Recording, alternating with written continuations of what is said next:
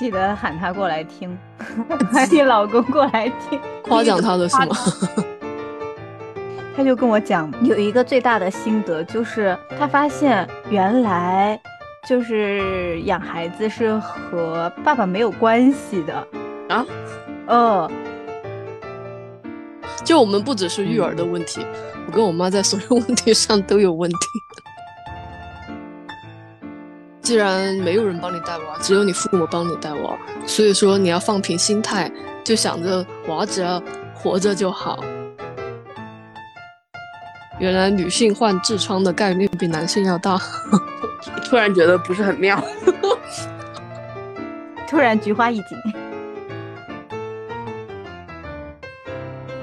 对，宇哥也是个很直的人，是有多直，所以才会叫哥。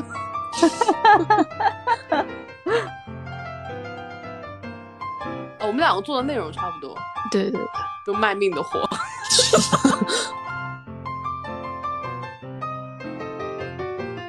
哎，你这个跟男性好像啊！果然是宇哥，果然很直。对，就是基因得到了延续，又长又厚。什么？你说，你说，没没没，你说，没事，你先说。那 你们不要这么谦让嘛。说吧，我就是这样 PUA 别人的，没有开玩笑的。你说嘛。嗨，大家好，这里是九二九四，我是宇哥，我是四万，我是九四。然后今天诚邀宇哥的好基友 CY，欢迎 CY，欢迎欢迎。哎，怎么自己欢迎上了？就是假装一下嘛。我觉得这里才是你的主场。好的，是我，我是被邀请来的。欢迎宇哥和四万参加我的节目。请问你的节目叫什么？嗯，我我节目叫九三。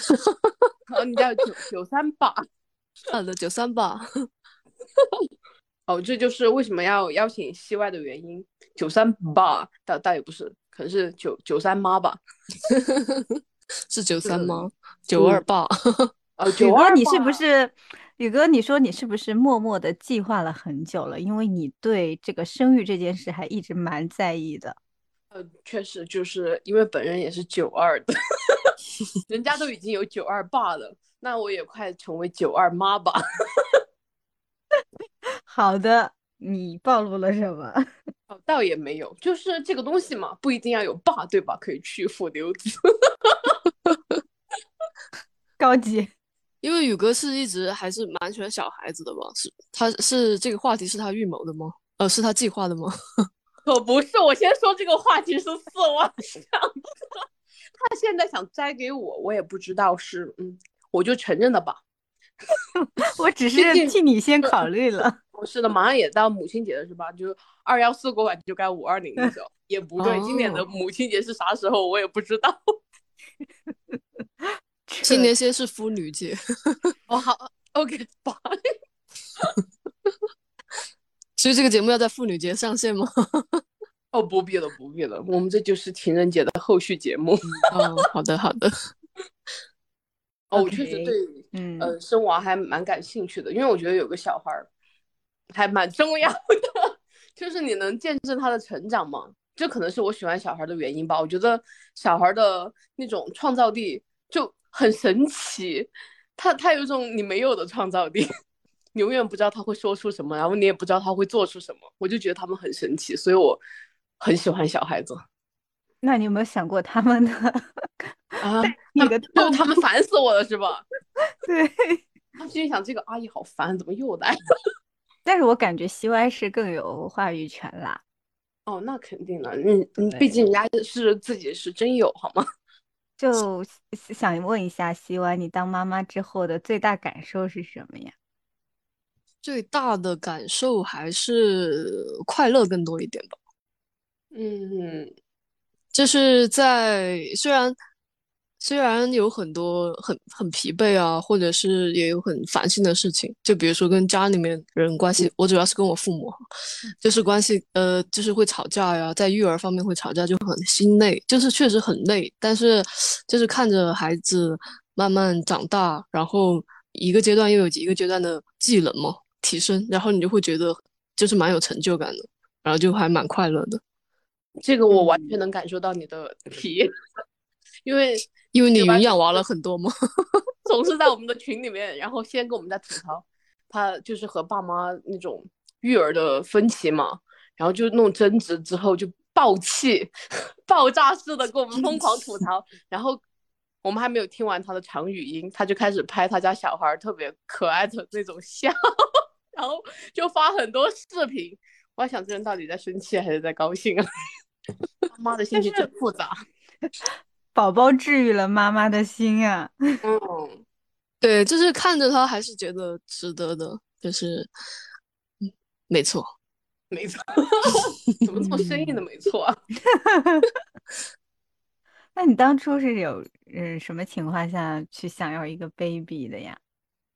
我自己要孩子，其实就是很很自然的到时间了，然后就想生，然后。想生我，自然到时间就怀上了，我就不是想生嘛，就是 就是，比如说你去结婚或者生孩子这件事情，我觉得是是一个流程，这这个在我眼中是一个流程。然后具体是什么时候去展开，比如说我就结了婚，然后我觉得我要在三十岁之前要生一个孩子，因为这样对我身体好一点，那就卡着这个时间结婚，就正好觉得这个时候备孕到下一年生，就正好是这个年龄嘛。嗯，就就顺其自然的就就生了，因为对我个人来说，其实我就是不太会跟小朋友打交道，也没有说是很喜欢小孩，只是说顺其自然的去这么做了。然后因为是自己的小孩，生下来之后，其实慢慢的你也能跟他相处，然后慢慢的你跟别的小朋友也可以相处，我觉得这样一个这样一个状态吧。母爱真强大，我以前也觉得希望是那种。反正对小孩不太感兴趣的人，就是平时出来玩，别人带小孩，我都感觉你就还好。但是你很喜欢小动物嘛，我就觉得可能有点共通性，你还是蛮博爱的。小毕竟这个还是自己产出，应该会更爱吧。是小动物可以单方面嘛，然后孩子你得有看他的心心情。难道你们家的小动物不 也是看他的心情吗？是的，有 C Y 家有一只特别高傲冷呃冷漠的加菲猫。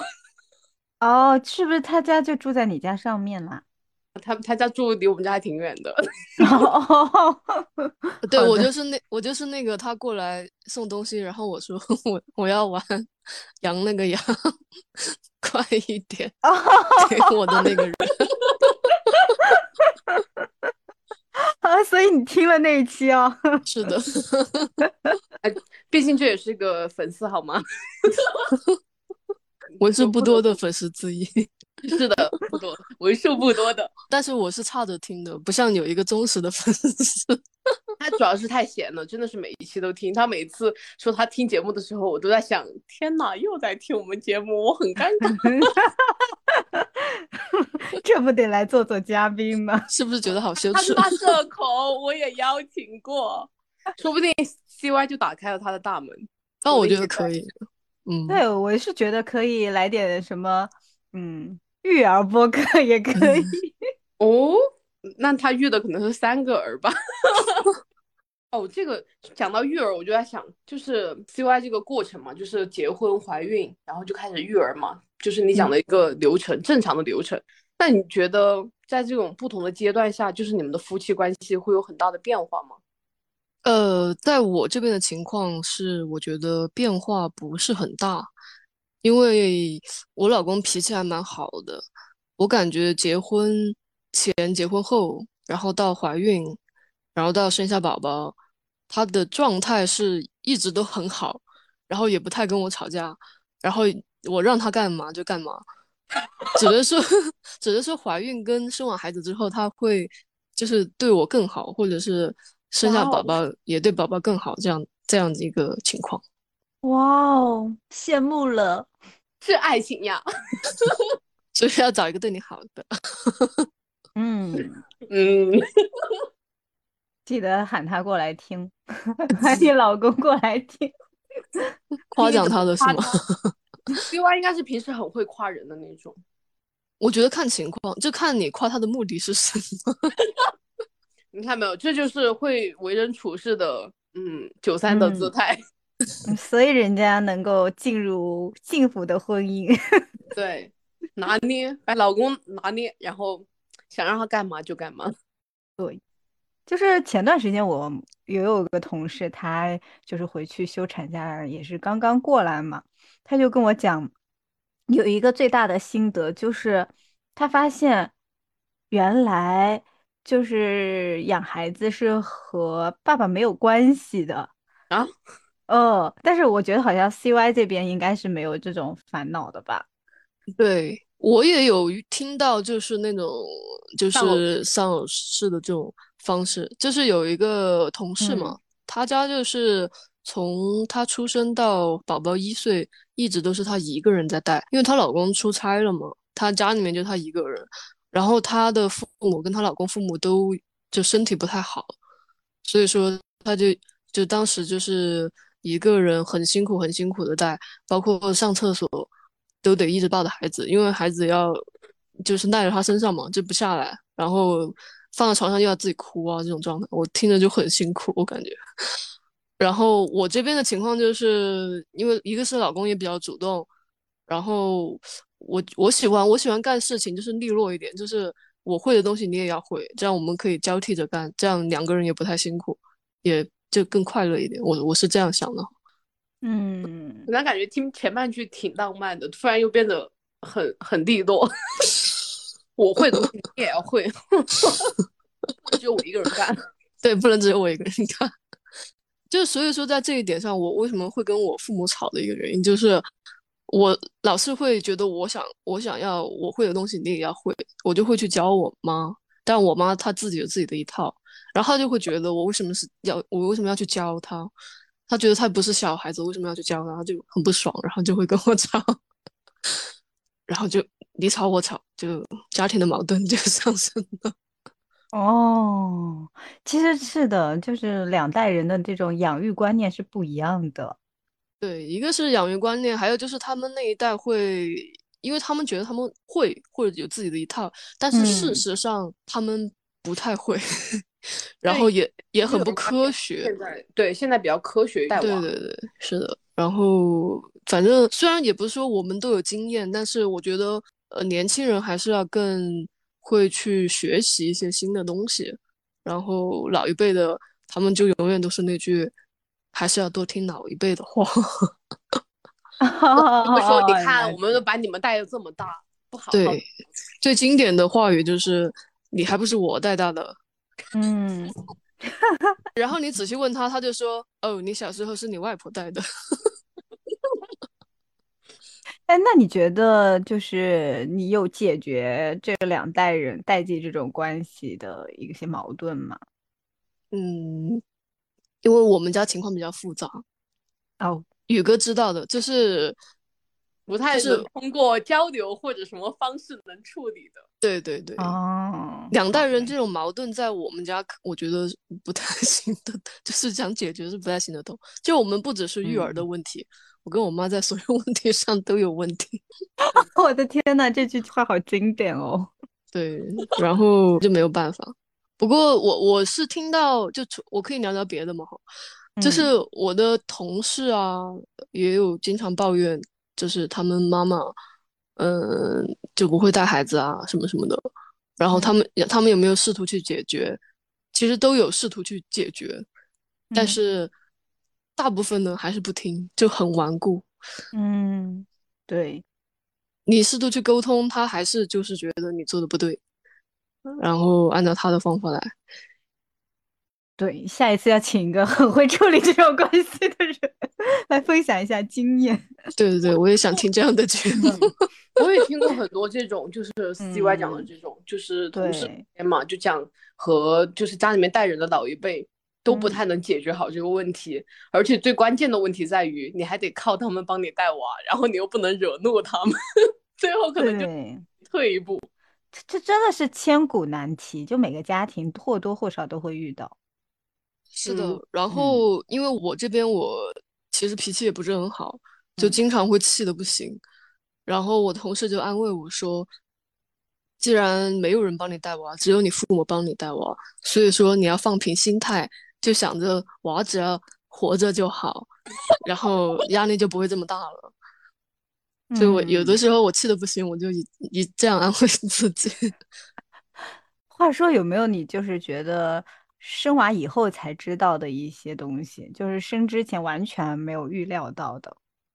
有，因为其实我功课做的也不是很足嘛，然后也是当时就有一点，就是我以前一直以为就是母乳嘛，嗯，就是想喝就有，不想喝就不喝。就一直放在那儿也可以，但我生完娃我才知道，就是母乳它是一直在分泌，然后你要定时把它就蹦出来，就蹦出来，然后或者孩子来吸嘛，不然它就会越分泌越多，越分泌越多，然后就会堵住，然后造成乳腺炎。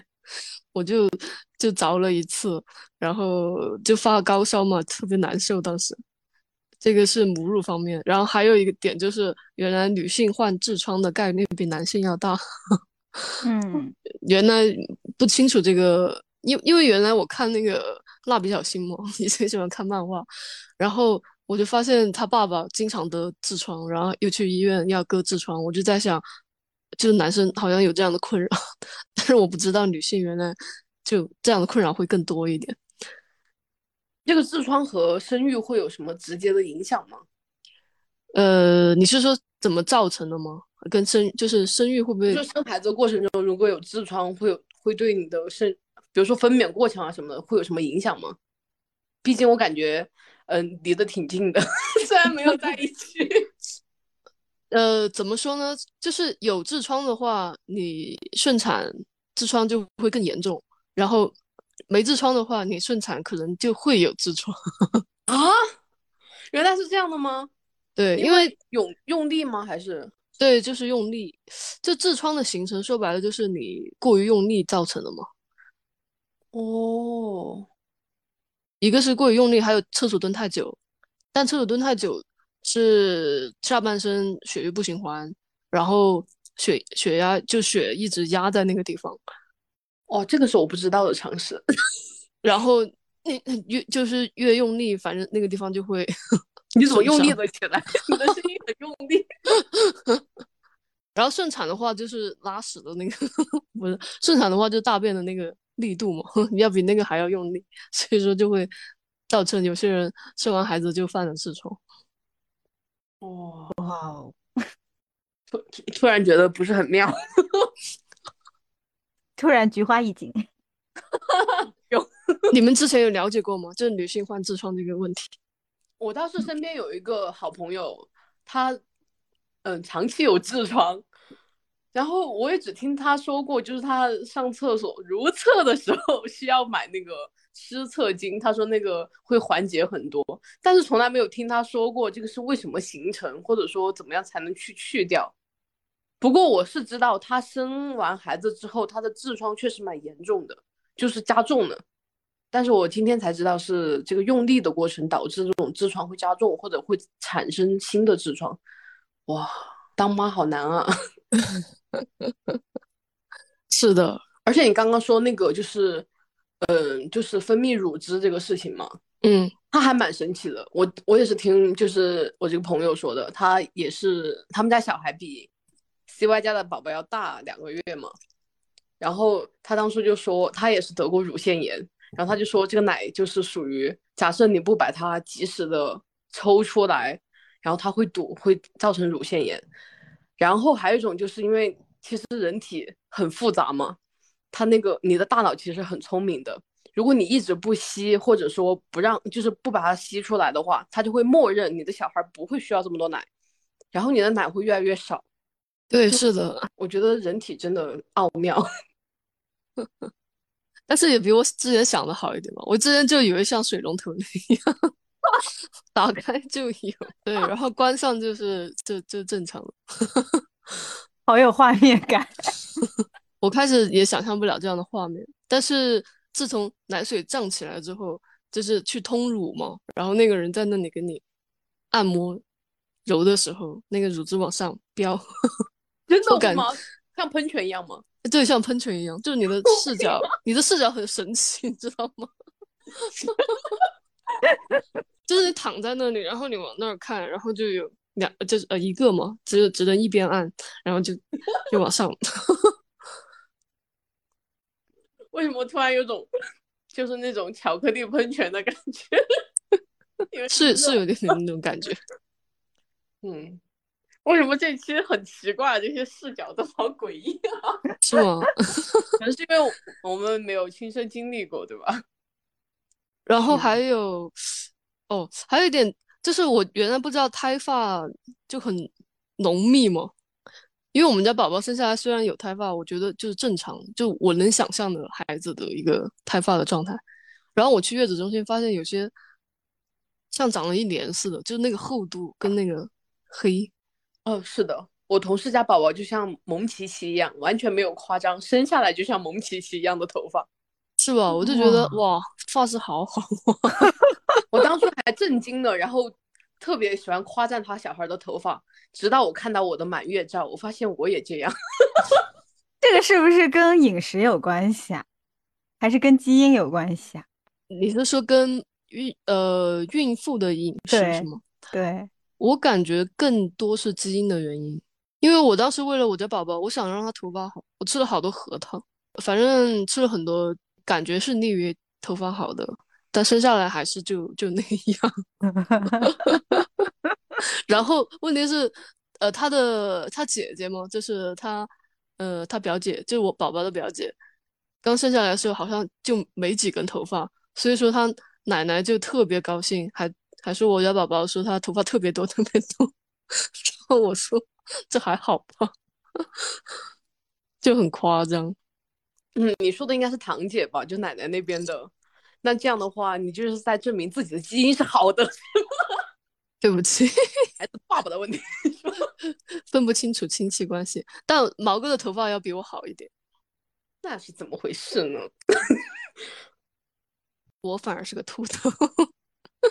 哎，我我觉得这个这也是个话题，哎，就是就是女性做妈妈会牺牲哪一些东西？我觉得脱发这个是我听过很多同事说过，就是生产完之后脱发特别严重，好像一直到嗯停止哺乳之后才会恢复还是怎么样的，我不知道西外是怎么现在是个什么个状态。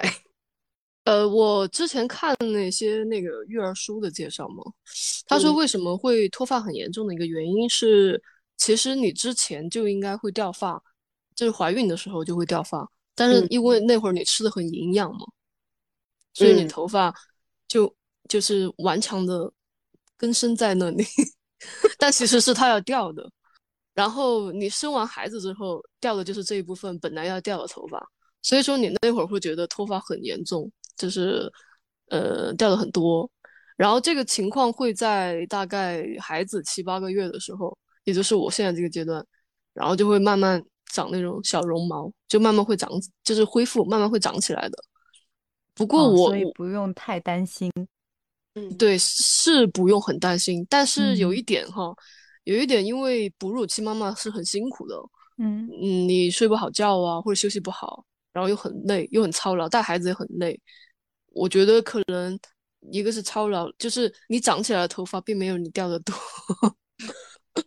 现在春天还没到了，春天之后才会疯狂的长，就可能会长的，并不会长回。长回原来的样子，因为很多人生了孩子之后，发际线确实往后靠了很多。我觉得还是因为激素的影响。哎，这个应该也会有。呃，一方面是我是更觉得是操劳的原因。我觉得哈，如果按照他们说的会长长回来的话，但我觉得激素的影响，嗯，就是对于宝子妈特别的阶段是刚生产完坐月子期间。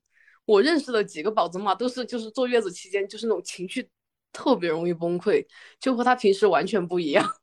对，是的，你 是不是产后抑郁啊？还没有到抑郁，不过确实是抑郁的前兆，就是有点崩溃。因为你想想，之前都是年轻人，每天又出去玩，大吃大喝的，有自己的爱好，然后生了一个孩子之后，你全程都得盯着他。得抱着他，你还要照顾他，然后他不爽了，你也没办法，就感觉还是牺牲很多。我觉得就是心情很难过。所以说，为什么推荐月子中心 的原因就是你可以把它丢出去。嗯，月子中心确实还是帮了不少忙的。是的，解放双手。对，然后话题又回到了，到底是请月嫂好还是去月子中心好？这两个有什么区别吗？就是价格上，或者说是方便程度上。方便程度上的话，我觉得月子中心是要方便一点的。嗯，就是不用管月嫂的存在，是吧？你的吃喝拉撒是吧？还有给你洗衣服。这些都能在他们那边处理，而且不是在你自己家。虽然这些功能就是月嫂也可以做到，但是在自己家的话，我我是感觉会家里面会很脏乱。然后在在月子中心的话，是因为住在他们的地方，脏乱他们也会马上收拾。嗯，然后月子中心的话，我感觉就是他们月子餐确实要做的更丰富一点，因为吃的产妇要多一点嘛。它可以做的多样化一点，然后月嫂在家里面做的话，可能就我就我是觉得菜量可能会少一点，虽然都很清淡哈。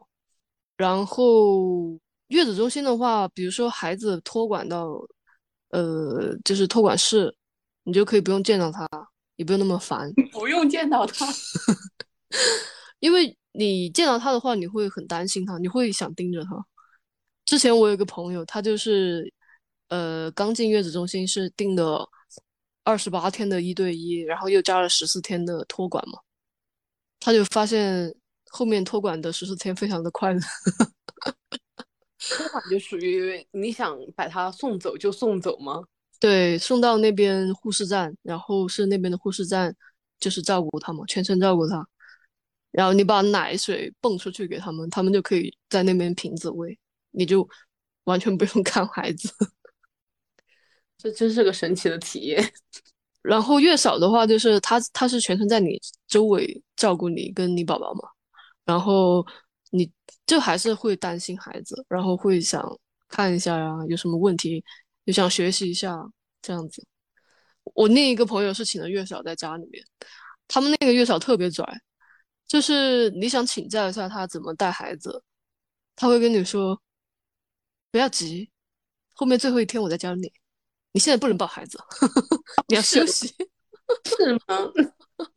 是的，他怕你学了，然后自己也去考一个证，然后你就会跟他抢工作。现在这么卷呢？嗯，大概是大概简单的区分一下哈。然后价钱上的话，月子中心会贵很多，嗯，月嫂可能是便宜一半左右吧，月嫂可能一万五左右。月子中心三万出头吧，便宜一点可能两万多，现在大部分都三万三万出头。嗯，这个价格是在贵阳，坐标是贵阳，对，坐标贵阳。对，可能上海会稍微呃贵一些，就是说好像成都都是七八万都算是便宜的啊，成都这么贵吗？嗯，他说很贵，天呐，所以他们请月嫂的会比较多，确实要划算一点哈。嗯，这样对比。而且我觉得月嫂还有个点是，我觉得都在家的话，其实你爸妈也是很随意的都在家，然后家里面会有很多人，我觉得会有很多矛盾。嗯，对，因为当时就是那个情况的矛盾，就可能是你和你妈，然后你妈和月嫂，月嫂和你，但你跟月嫂之间是你可以说的，然后月嫂跟妈妈之间。可能妈妈说了月嫂不听，然后你和你妈就对就是争吵。那我们家还有更神奇的事情，就是我妈在毕嗯在刚退休还没有退休的时候去考了个月嫂证，是吗？这样就是也要看咱有没有钱请她是吧？不然的话矛盾就是少了一个三角的关系。哇哦，好有先见之明。我说什么你就得干什么，是吧？我觉得你妈妈好棒哦，真的，她真的好奇怪哦，不奇怪。但是，嗯，但我我我还是觉得有条件的话，还是去趟月子中心吧。嗯，确实，因为我身边的一些宝妈们，就是她们觉得最幸福的时候，生完孩子最幸福的时候，就是在月子中心的那一个月。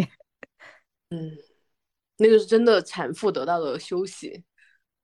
嗯，对，对，因为另一方面来说，就是月子中心那边确实对产妇恢复要更好一点，有什么问题或者是做什么产康都方便。然后你在家里面的话，月嫂可能就只能帮你简单按摩一下，然后好一点的月嫂可以跟你通一下乳，其他方面好像就没有了。我有个问题啊，就是你的月子中心是在你在医院生完孩子能出院的时候，他就在从医院把你接到月子中心吗？现在的月子中心他们会有，就是在医院的服务。嗯，比如说你生完孩子，他们就会派一个他们那边的月嫂，就是一对他们一对一服务的那种月嫂，就过来在医院对你进行服务。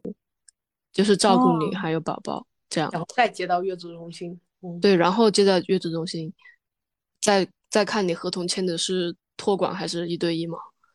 嗯，不过我没有体验到那个 医院的服务，因为的早产 不是哦，对，一个是我提前，还有就是呃，因为疫情，医院当时只能一个陪护，然后是我老公在旁边陪护我，就没有跟月子中心沟通。嗯，对，疫情确实会受到影响。我其实蛮好奇的，就是呃，因为 CY 家养的有猫嘛，我另外一个朋友家就是刚刚提到过的朋友，他们家也是之前养了猫，她怀孕之后，她爸妈就禁止她接近猫。我不知道 CY 家是怎么做的，因为我感觉你们家也，呃，好像就是你和 你的猫一直在和平共处。所以孕期的时候是需要注意些什么吗？呃，其实就是先提一嘴哈，嗯，我觉得养宠物的话，就是一定要思考清楚以后会面临什么问题，然后就不要随意的抛弃这样子。嗯嗯，因为有很多人都是一怀孕就把猫送走了，我是感觉我之前就是我会去查清楚为什么，就是猫到底带来什么问题，然后去解决它。然后就不用送走了，我是这我是这样一个观念哈，所以说之前就查了一下，其实猫对怀孕最影响最大的就是那个弓形虫嘛，嗯嗯，你你们应该听说过吗？嗯，那个弓形虫，呃，产生的原因就是一个是猫可能经常在外面玩，或者是它吃了生的肉，这样的情况可能是就是外面的环境会带着这个虫虫的卵。然后他不小心食入到肚子里，食入到肚子里之后呢，他就拉了他的第一泡屎，第一泡。然后这个屎呢，正巧你没戴手套去碰了他这坨屎，然后碰了他这坨屎，你又正好吃了这坨屎，你又吃了这坨屎，然后这个弓形虫才会进入你的身体，对你的胎儿造成影响。注意重点哦，就是这个猫拉的第二坨屎就没有了，就第一坨屎有。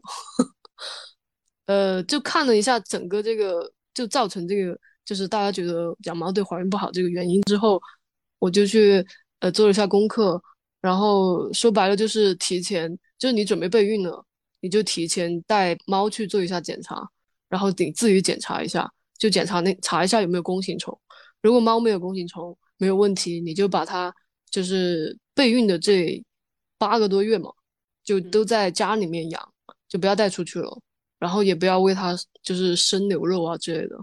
我觉得是还是可以，就是能很好的避免，因为概率太低了，就造成那样的概率。然后备孕的过程中，就是你不要哦，就怀上之后嘛，就铲屎的工作呢，你就可以交给别人去做，然后你就不要去做。平时倒是我都觉得还好，就是猫身上的细菌什么的，我觉得都还好。呃，对，还有一个就是宝宝生下来，它跟猫一个接触的问题，我是觉得环境里面还是带点细菌对宝宝更好一点，增强它的抵抗力。是的，我听很多人讲过这个点，就是之前带的太仔细了，反而小孩儿，呃，一出门回来或者是接触什么复杂的环境，就生病了。然后后面想想，哎，可能是带的太干净了，不如就让它脏一点吧。对，没错。思环怎么这么沉默？哦，我在思考。呃，我又不养宠物，然后我身边的很多那个养猫宝妈呀，他们好像都是基本上是在怀孕之后就会把猫送走。哦，我是，呃，我身边没有过，但是，呃，西歪养猫的时候，我是知道他认真考虑过这些。我当时就觉得，确实养宠物是要，就是想好它的前世今生。对，这是一个比较负责任的。是的，它是个超级主人。嗯，还有一点就是有些孕妈就是不太稳定嘛，那种就是可能抱个锅孩子都要流掉的那种孕妈。哦，就是不能太用劲的孕妈。对，那种就要注意，就不要去抱猫就好了。因为像我的状态就是我怀孕了，其实我也给它铲屎，我也抱它。我觉得你蛮皮的，也逗它玩。对，也是这一方面原因。嗯，还有就是，我觉得你们家一直铲猫屎习惯都还蛮好的。当然，现在我不知道，我知道采养的时候，C Y 去铲屎都会戴手套。嗯，现在现在已经随意了。现在给他买了那个自动猫砂盆，我已经不用铲了。啊，就你爱怎么样怎么样吧。对你爱爱窝就窝。哦，挺好。科技改变生活，解决烦恼。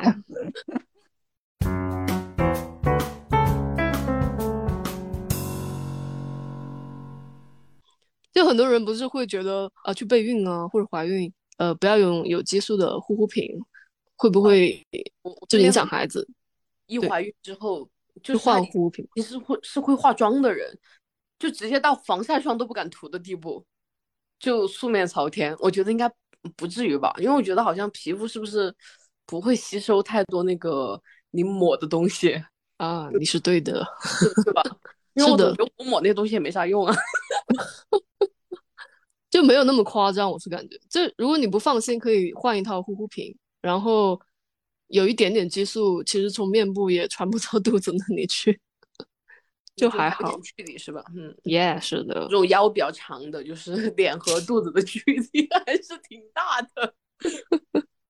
不过说的话，那个叫什么？我我看大家不是会说要涂那个什么？嗯，就是油油一类的东西，就防止那个妊娠纹。嗯，那个东西有激素吗？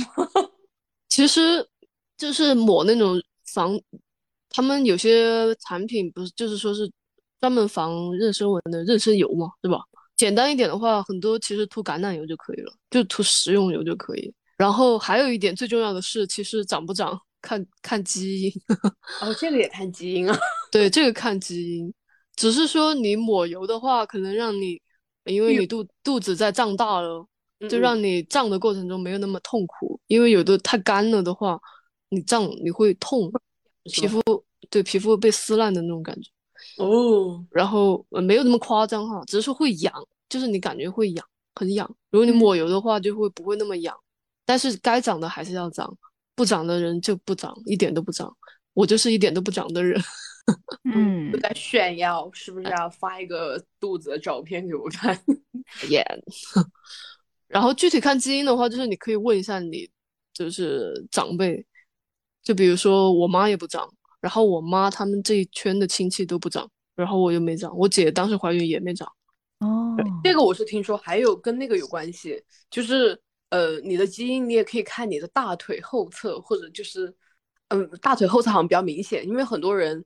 年轻的时候都胖过嘛，你就是极胖和极瘦那个阶段就会长生长纹，很多人生长纹的那个体质就很容易长妊娠纹。嗯，我觉得是有道理的。嗯，所以可以关注一下。如果你都已经是那种容易长生长纹的体质，那还是多抹点油吧，还是多少有点效果的，多少有个心理作用，多少不会让你那么痒嘛？滋润一下。嗯。我之前听我姐怀孕的时候，她说了一句，她有个最大的感受是“为母则刚”。嗯，西歪有这种感受的时刻吗？嗯，有，但是少。因为你一开始就很刚，是吗？不是他，他可能是为女则刚吧，就都在刚他妈。是的，我可能在刚我妈。没有，有的时候你觉得，嗯，我应该去那么做，但是我有的时候太懒了，我就是叫丢给我老公去做。好吧，你们家是为负责的，一半一半吧。我又吃了一波狗粮。我是我是不想要生就是一个人活得那么累，我觉得就是大家都干一点，然后每个人都快就都有自己的时间干点自己的事情，要快乐一点。我觉得在很多人都在都说在生娃之后能体验，嗯，就就是自己老公找的对不对？我觉得 希歪可以去分享一下 如何找一个 像这样的老公。首先，你需要有一个特别喜欢给你安排相亲对象的妈。哦，是的，还是我觉得就是要多认识吧，然后就遇到他喜欢你要比你喜欢他多一点的人，我觉得这样也好一点。嗯，该报的什么？那我没有那么喜欢我老公，只是希望他学会我学会的。这段掐掉。要看给不给钱的是吧？嗯，没事，我经常 PUA 我老公。我觉得 CY 特别会的一点就是他很会管理别人，说的好听一点，就就是管理老公、管理同事、管理领导。我应该去管理部门吗？我觉得你很适合做领导。你是如何管理的呢？就 是我老公吗？嗯嗯，突然要举例子啊，觉得就是刻刻都在，时刻都在管理哦。就是就是，比如说我会让他去做一些事情，就是就安排他去做一些事情，然后做完之后呢，我会去给他说，我说啊，不好意思，让你去做这个事情呢，你是不是觉得很累？然后我老公就会会说啊，没有啊，不辛苦。然后我就说。哎，可是我觉得你很累，下次我我不会再叫你干嘛干嘛了，但是下次我还是会继续这样，或者是就是我会表扬他，我说，哇，你做这件事情做的好棒哦，你现在非常适合干这件事情，然后他也会开心。就比如说我他带孩他带宝宝的话，我就会说，哇，你带的真的好棒哦，你比我妈还带的好。应该四个人在你心中都比你妈带的好吧？是吗？那我老公确实带的可以。然后就是你多去鼓励他，或者是就是多站在他的角度，就会你说啊，我觉得你好辛苦，你好累啊，就是去安慰一下他，这样子他情绪好一点，他就愿意也愿意做。有种茶言茶语，你做好棒哦。没有，但是我内心是真的觉得愧疚的，好吗？就本来本来我觉得，本来我觉得应该我去带娃的，但是我我想偷个懒，我就让去做。那你想和我们一起出去玩是吗？是的，嗯，哦，我觉得这一点也是因为，就是找一个好的老公的，就是育儿伙伴的，嗯，有前这个前提条件，才让 CY 就是他的生活没有受到太大的影响。虽然多少你还是要分很多时间给宝宝嘛，对，但是我觉得你还算是有自己生活的，我觉得蛮不错的。对，而且我觉得。哦，还有一点就是因为就丧偶式的这个教育哈，其实对对宝宝是有影响的。我看了书上说，就是如果父母一起带孩子的话，孩子要更自信一点。你是在说我吗？所以我是尽量就是我会去带一下孩子，然后我也会让我老公去陪陪一下孩子，这样子。嗯，我还想宝宝心里面不会想的是，哎。有一个妈烦我就算了，我爸还来烦我，烦这两个人，我想自己玩。哎，这这里我就想到我呃最近看了一本书叫《亲密关系》，它里面就讲到就是呃呃心理从心理角度，其实孩子在婴儿时期受到的这种照顾，对他们长大之后的人际关系的一个依恋类型是有影响的。就很早，呃，心理学家就很早就会发现嘛，就是如果说婴儿对其主要的照料者，比如说妈妈，他的依赖表现出不同的模式，就有些婴儿他会饥渴、饥饿了、尿床，或者是受到惊吓的时候，就能发发现马上会得到这种细心的照料和呵护。然后哭喊的时候，如果这个妈妈能够，嗯，立马出现，然后这样得到这种照料的小宝宝、小宝贝们，他们长大之后就可以舒心的去依赖别人，而且觉得他人可以信任，能够从别人那边获得更多的安全感和友善，这样他们的依恋类型就会发展成为是安全型的依恋，这种。通常呢，就是他们长大之后会很快乐的与他人交往，很容易就也会发展出一些轻松信任的人际关系。但如果说大人对孩子的照料无法预测，而且有时候热情，有时候心不在焉，特别烦躁的话，有时候还有根本不出现的话，这些孩子就很容易产生一些焦虑、复杂的感情，就会成为一种焦虑型的。这种依恋类型，那么他们就经常会对人际关系会有一些紧张，或者是呃过分的去依赖对方，过分的去贪求对方。还有一种就是第三组，就是还有一种婴儿是在关照的时候呢，嗯，受到的拒绝和敌对的态度比较多，父母可能还尤其是照料者。他对他的态度就有点回避，就是不管不问的话，那孩子就本能的就会觉得他人是靠不住的，然后长大之后可能还有点畏缩，出现的类型就是回避型的这种依恋类型，他们就会经常把经常怀疑对方，迁怒他人，而且不容易去形成这样的一个嗯信任和信任的这种人际关系，所以。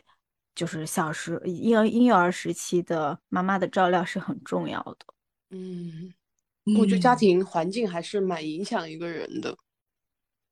嗯，这就是原生家庭吗？是的，很原生的。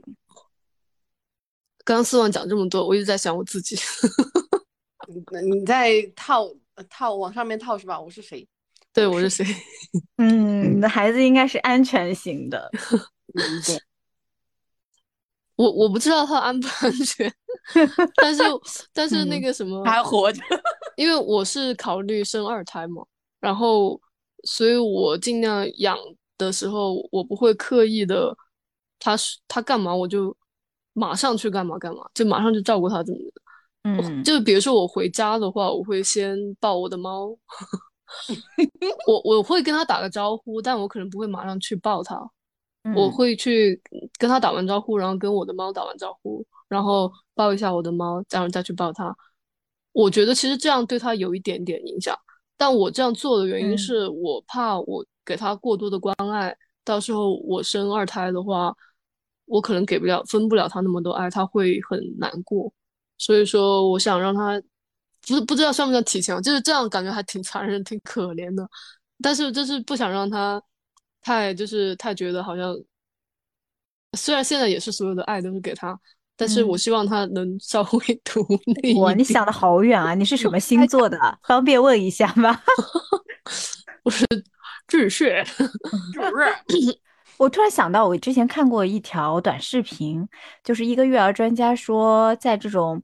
嗯，有两个孩子以上的家庭中，啊，父母最好不要表现的太一碗水端平，而是应该偏爱老大，然后让老大去培养他的责任心，去照顾老二。嗯，但是我也看过一个真实案例，C Y 应该看过吧？就是以前那个综艺《超人回来了》嘛，就是那个哦，对对对里面，他们家不是双胞胎吗？然后好像就是弟弟会比较会哭，我忘了是。弟弟还是哥哥，反正就是其中有一方比较会哭，然后好像妈妈也不太方便，就是两个同时喂吧，就无论你是亲喂还是平喂，他肯定就会先喂哭的那个，然后就长此以往，好像就造成了，呃，就后被喂的那一个孩子就是有心理，他他有心理疾病，他就总觉得他没有得到更多的爱，他后面还去看了心理医生的，呃，是弟弟，呃，是哥哥爱哭，然后。他们家人照顾都是先照顾哥哥，然后就会发现哥哥很爱笑啊，或者是心情很好，但是弟弟就一直就表表情不是很多，然后好像很就很多能力也要就欠缺一点，然后带去做那个体检的时候，就是就是心理医生就给他爸爸说，呃，弟弟其实蛮受伤的。然后当时回去之后，他爸爸还哭了嘛？嗯，我已经就很自责嘛，就没有想到自己这种潜移默化的一些行为，然后对小孩造成这么大的影响。是的，嗯，是的。所以你刚刚那个故意的行为，我一开始一直在想，你是为了传染就是猫身上的细菌给 孩子，用尽了苦心，回家先抱猫再抱孩子。结果没有想到，竟然是为了二胎。你是什么星座的？你想的好细啊！我是不是不是说因果，没有。就啊对，还有一个原因是因为在我眼中，我们家猫算是我的大胎吗？大胎，大胎，一胎。就 其实他也蛮抑郁的，因为生了宝宝之后，全家人的中心都在宝宝身上。然后就很少有人陪他玩这样子，嗯，所所以我就是也算是现在在 端平水吧，但其实还是照顾宝宝要多一点哦，嗯，就是猫还猫还是护士的要多一点，毕竟都给他买自动猫砂盆了，都吃的吃的懒得惨，不是很爱的，没有那么爱了，对，是爱过去式了，爱过了，嗯嗯。好，下一个问题。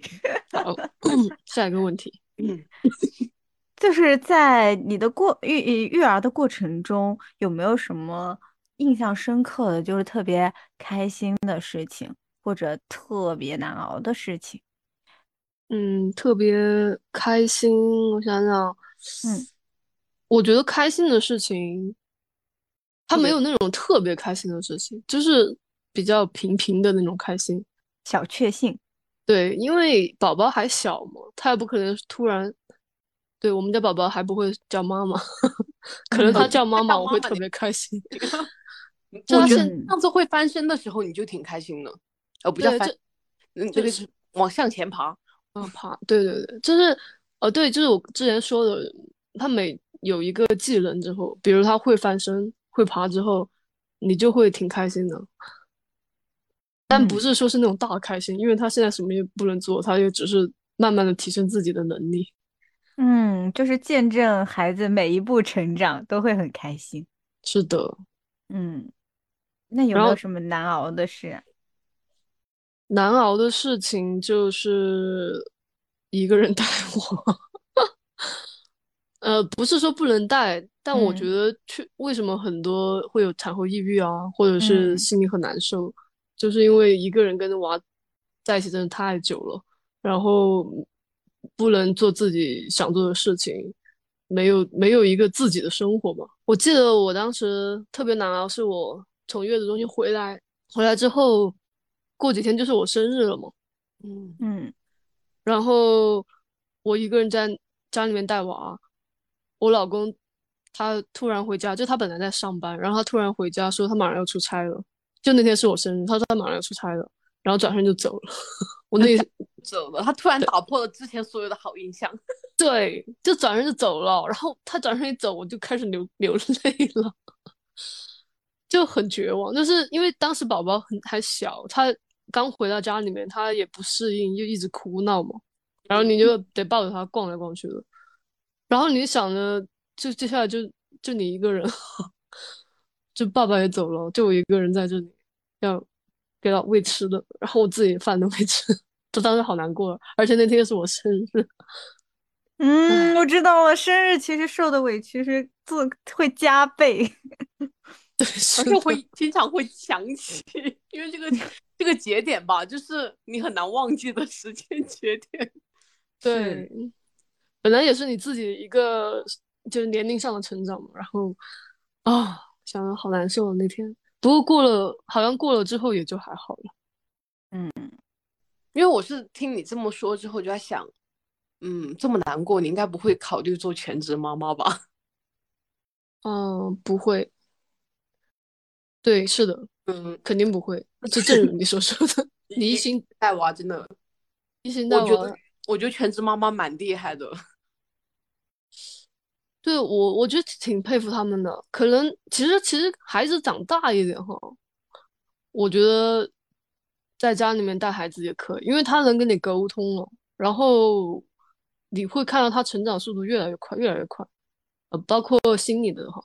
嗯，然后可能那会儿，可能那会儿会很好玩，我我是这么觉得的。但是就算就算是那种状态上，我觉得我也不可能当全职妈妈，因为我觉得就现在的年轻人，因为兴趣爱好太多了，你还是不是他们的全部。对，孩子不是他们的全部，你还是想去就是学习一下呀，或者发展一下自己嗯喜欢的东西。我是这么想的哈，就算我是就算我不干现在的工作。我在家里面带孩子，那我带一带了，可能又去搞自己兴趣爱好了。我我是这样理解的。你要你要想你要是全职妈妈的话，你可能上厕所都得带着他。你大一点的就不用 带他了，是吧？突然在想，是不是上厕所带着娃也会增大那个痔疮的风险啊？因为你变重了，我更用力了。我我带过一次，我真的带过一次。就背着吗？没有，就抱在怀里面，然后去坐的马桶，感觉清洗不是很方便。然后是智能马桶还是有必要的，不然更更麻烦。嗯，不出手。你再智能智智能完之后，你还不是得用纸擦一下，单单手完成所有的事情。嗯，对，我觉得可以在那个卫生间放一个宝宝凳。哦，对，但是当时宝宝可能还不会坐，就是还很小。哇，我觉得这个也是，就是听了很多故事之后才知道，原来一个小孩成长真的是有很多很多事情，就是关于坐，还有这个爬，还有翻身，我没有想到他都是要学习的。对，因为他小就刚出生的时候很软嘛，骨头也不硬，也没肌肉也没发育好，是支撑不起他。就是坐着，或者怎么怎么样，然后他真的是随着月龄慢慢增大，才有能力去做这些事情。嗯，讲到这个全职妈妈，我就想起，嗯，CY 那会儿怀孕期间嘛，上班，我就记得她在孕晚期的时候，长期在加班。我在想，要是我这样挺着个肚子，然后在电脑面前，我感觉我很崩溃。你有没有什么孕期，然后就是在职场上？觉得很难熬的时间，那肯定是加班。加班。哎，你你们公司怎么这么不人性啦？孕妇还加班啦？做设计 是没有没有休息的。我当时孕几个月哦，四个月吧，我还熬夜到早上三呃凌晨三四点吧，好像是。是的，嗯，这个是的。有一天有一天是这样，然后后面的话孕晚期真的。哦，对，到我生之前的前一天，我都在工作，就周天嘛，我在加班，然后第二天去，本来是产检，然后结果直接生了。对你早产的太突然了，突然到工作都呃没有来得及交接。是的，工作都没来得及交接，然后领导还在我朋友圈评论说：“哎，你不是昨天还是加班吗？” 老板是哦，这老板要不要给我加工资？我这么辛苦。说。产假期间可能只有工资哦，只有基本工资，底薪。但我我感觉，其实我的工作，我觉得加班加久了确实很疲。不过有时候自己摸摸鱼也还能缓解一下，毕竟是很会管理同事的人。我很多招数都是 CY 教我的。因为你太直了，你要拐一下弯，会自己自己舒服一点，别人也舒服一点。我不想让对方舒服，什么事儿啊？就是如何管理同事，如何让同事帮我做做活路。我没有让同事帮我做活路，直接把活路让给同事。对，直接拒绝不属于自己的活路，应该这个这个方式，然后让别人也没有特别不舒服。你要让他知道，那就是。他的工作，对，那是怎么做的？工作呀，哎，怎么就一些话术吧？就是 PUA 嘛，对，就是 PUA，说白了就是这一套。PUA 为什么？我我在夸你，其实你做这个东西好，但其实我本意就是希望你做这个事，是吗？嗯，感觉和同事还是和老公有点不一样哦。对，是的，因为因为宇哥他是那种性格，就是别人丢活给他，他可能会会让很生气，但是他还是接了，然后就搞得自己很累。他不太会拒绝别人。然后有的时候就会给他出主意，优雅的拒绝掉别人，然后让他知道那是他自己的事情，不要来找我。剧本，嗯，对，宇哥也是个很直的人，是有多直，所以才会叫哥。那我有点好奇啊，你就是产后回重回职场有没有什么变化呀？嗯，工作氛围上啊，然后个人的状态啊，我觉得是一个工作性质的原因吧。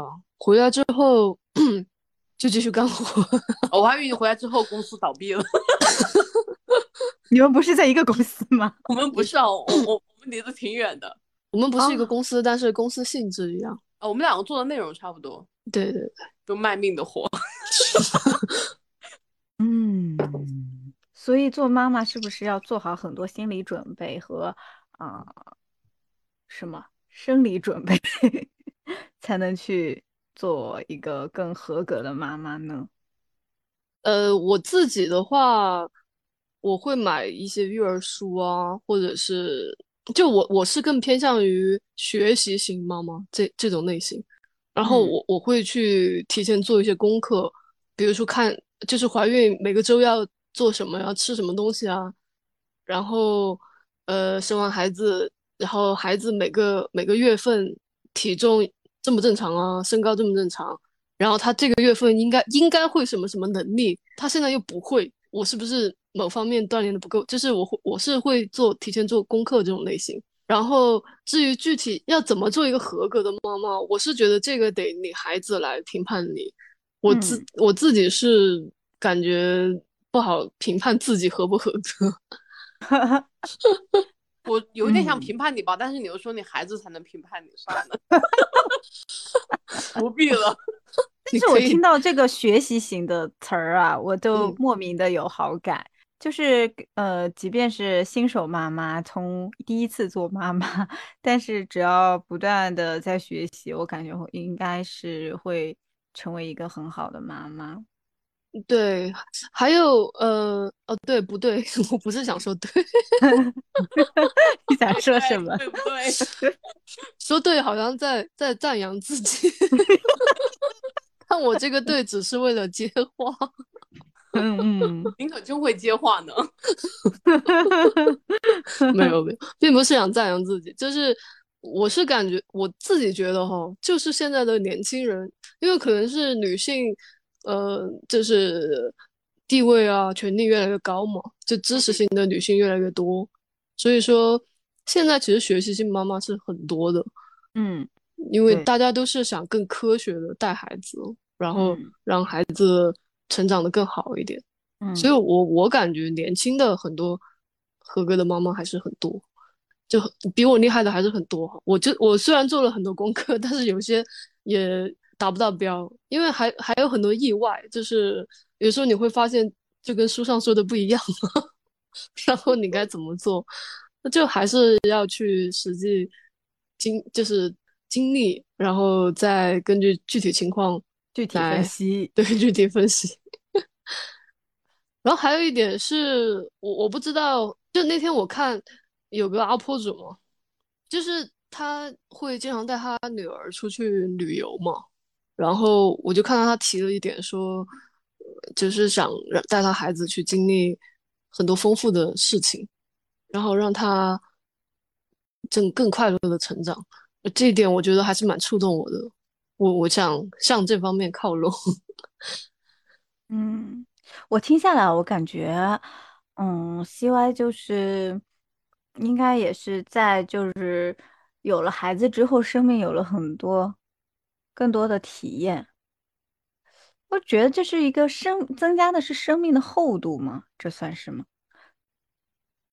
就我以前想要孩子的时候，我想的是，呃，我应该就是如何去体验做一个妈妈的角色，就感觉如果人生没有生孩子，那是不是我就缺失了这份体验？嗯你们会有这种相同的想法？嗯。我还觉得它增加了生命的生命的长度，因为我现在觉得我想生娃就是基因作祟嘛，就是我的基因想下去。哦，是吗？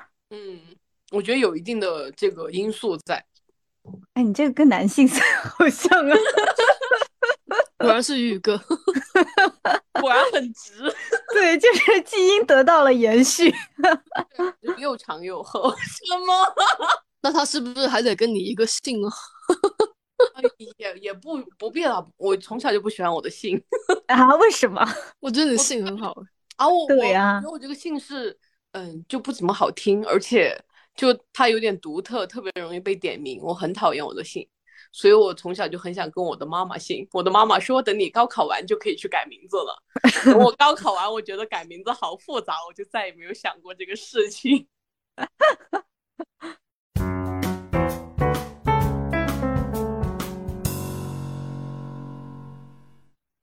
啊，今天节目就到这里啦！啊，你讲的对啦，宝妈果然是很会说话，是吧？没有，就会说一句，你做的真棒。好，今天的节目，今天的节目就到这里了，感谢我们邀请来的嘉宾九二 九四，大家鼓掌，大家为他们。鼓出最后的掌声！你看嘛，他就在 PUA 我们。你要辛苦两位啦，对，辛苦两位啦，这是阴阳的吧？感恩 CY 主播是吧？跟着主播学习很多。等一下，就结尾了，那我来问一个你们问题，我来问个你们问题。你说，就听完我这样聊完之后，你们现在还恐生吗？然后我觉得，哦，他一直不恐生吗？我其实是，我觉得恐生最重要的解决的是一个，呃，就是害怕那种丧偶式育儿嘛，就最主要还是解决伴侣这个问题，找到一个像你老公这样非常靠谱的合作伙伴的话，我觉得是应该不会那么恐生的。嗯，因为我最开始状态不说了吗？去父留子，然后呢，嗯，听完之后觉得，其实找一个靠谱的宝子爸 是蛮重要的。嗯，是少了很多狗粮吗？嗯，可能是想着在 学这么多 PUA 的套路，总得找个人实践一下。那那我再问一个问题，就是你们问题好多。因为我的节目还没有录完，可 以可以。就是你们刚刚说的恐生，只是说针对宝，就是宝子爸这一方面，就只是如果说是身体上的，你们会害怕吗？就是生孩子点，就是我我这个人很奇怪，我特别想体验我没有体验过的事情，所以我一直觉得，就是整个怀孕的过程都是就人体的探索，你知道吗？我觉得。就是我刚刚讲过的嘛，人体很奥妙，我很想知道怀孕是什么样的，然后生产就是这个分娩的过程会是什么样的。就是你对他这种体验的兴奋更多于多于你这种对痛苦的焦虑，是吗？哦，是的，我是感觉，因为我不太敢看那种纪录片，我怕我看了之后我就再也不想生孩子了，所以就是依据我身边的同龄。宝妈们的一个反馈的话，确实生孩子是一个超级难熬的事情。嗯嗯，然后如果说他还因为相比于说见证一个孩子长大成长，以及跟你进行更多的连接的话，这种呃分娩的痛苦，我觉得可以稍微忽略一点点。对，毕竟那个可能就是一个产程而已，虽然不知道它会有多长，嗯，熬过去应该就好了吧，我猜。然 后后面你就会换来很多很惊喜的时光。嗯，对啊，你看西歪都想生二胎了，说明不想生二胎。我我我是你说你说，喂喂喂，你说，没事你先说。那 你们不要这么谦让嘛。哦，我就是这样 PUA 别人的，没有开玩笑的。你说嘛？哦，我忘记了，你说吧。你还真敢说啊！我也忘记了。就是哦，我想说的是，有些人他，嗯，就是可能在结婚的时候还想的是要生二胎，对吧？但是他生完一胎之后，他的整个感受和他的预期是，呃，不成正比的，所以他会对于二胎会有一种，我再也不生了。哦，是对，是的，因为我这边的情况很多是，就一方面就是刚刚说的，生完孩子之后就很辛苦。有些人可能觉得不想再经历第二次的，比如说哺乳啊，还有休息不好这样的这个情况。嗯，还有孩子，有些孩子很难带嘛，他们可能就会不考虑生二胎。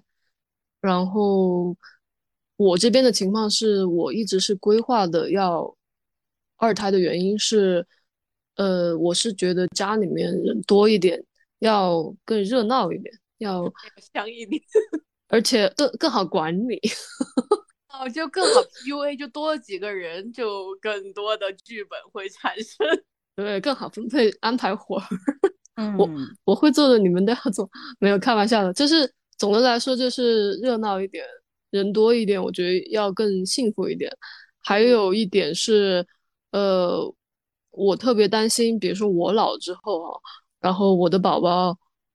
就是如果他一个人跟我们养老，我觉得他很辛苦。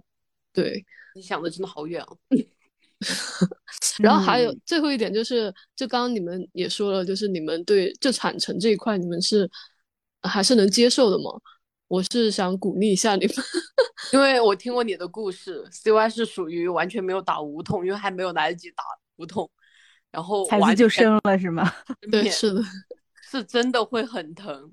是很疼，但是那会儿你更想赶紧生，所以说虽然很痛，但你也能接受了。我是觉得就是就不用特别害怕，因为我其实到我生之前，我是还是很害怕。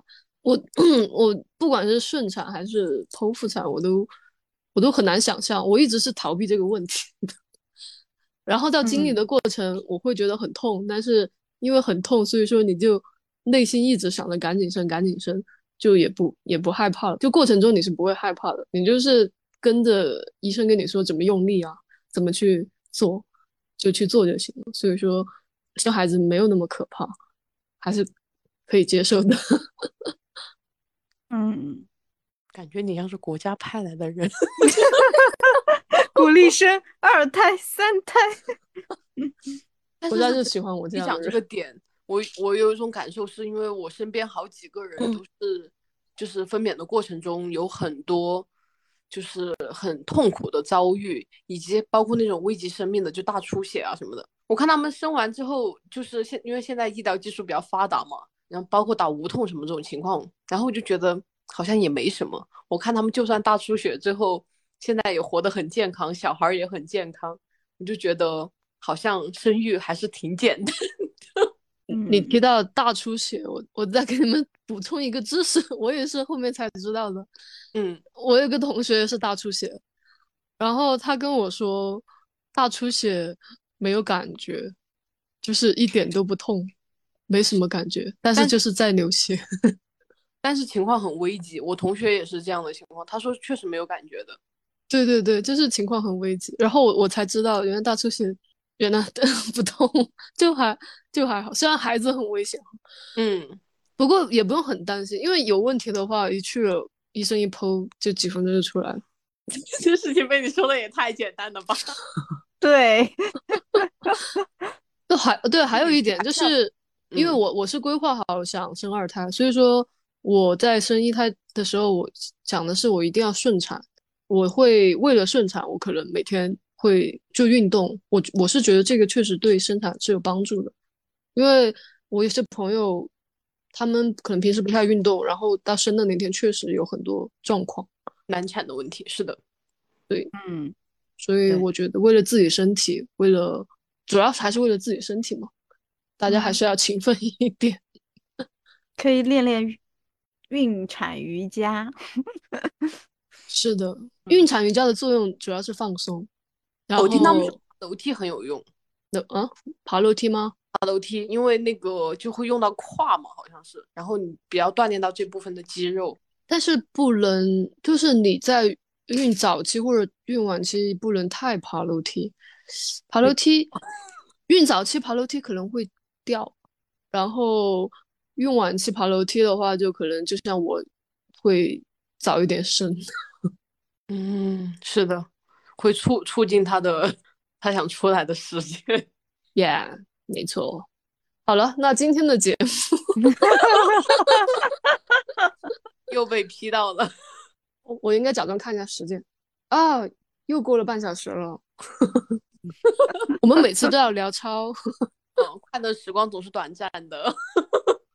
嗯，感谢主播的邀请，感谢主播的分享，我们今天学到了很多知识，笔记本都记满了呢。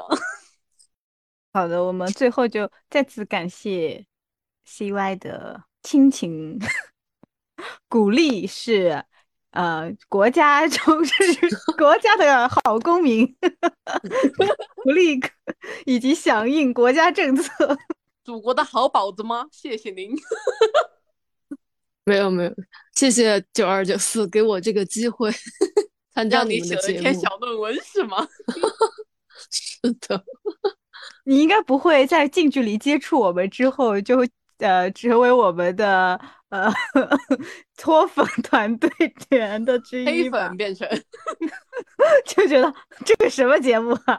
我本我本来就是一个差着听的人，以后还是会差着听的。他可能就挑自己的节目来听吧，所以说就只听一期了吗？记得带上你老公。好的，没问题，我会专门把我夸他的这一段 循环播放，夸他都剪掉。那我就当你老公真的很很吃你这一套哦，挺好的。这合适的人遇到了就是不费力啊。喜欢喜欢你喜欢他比他喜欢你少一点点。你说的很对，我也要这么做。这样确实女生要过得更幸福一点。嗯，而且而且你会，呃，你会可以更多时间专注自己的事，我觉得。然后旁边还有个人照顾你，这样不爽吗？对啊，日子就应该这么过呀。对啊，就可能我觉得我不需要他跟我有多共同爱好，我不需要他陪我刷剧，我可以自己在那里刷剧，但他在那里做给我做饭，给我送水。真的，而且她老公很自信。我们每次去他们家吃饭，他都要做个什么那种反正蛮新奇的菜，然后问他会吗？他反正就说他会，但他又没有做过。对对对，我老公很自信，你给的挺好，都是管理到位啊，你教的好，C 总管理到位。虽然我是两个字，但第二个不是总。好吧，那今天就到这里吧，到这里吧。好，早点休息。再见。好的，辛苦你们了。辛苦你了，辛苦你了，你应该去工作了的呀。这么我我我要去蹦奶 蹦奶了。好的，辛苦辛苦。好的好的，拜拜拜拜拜。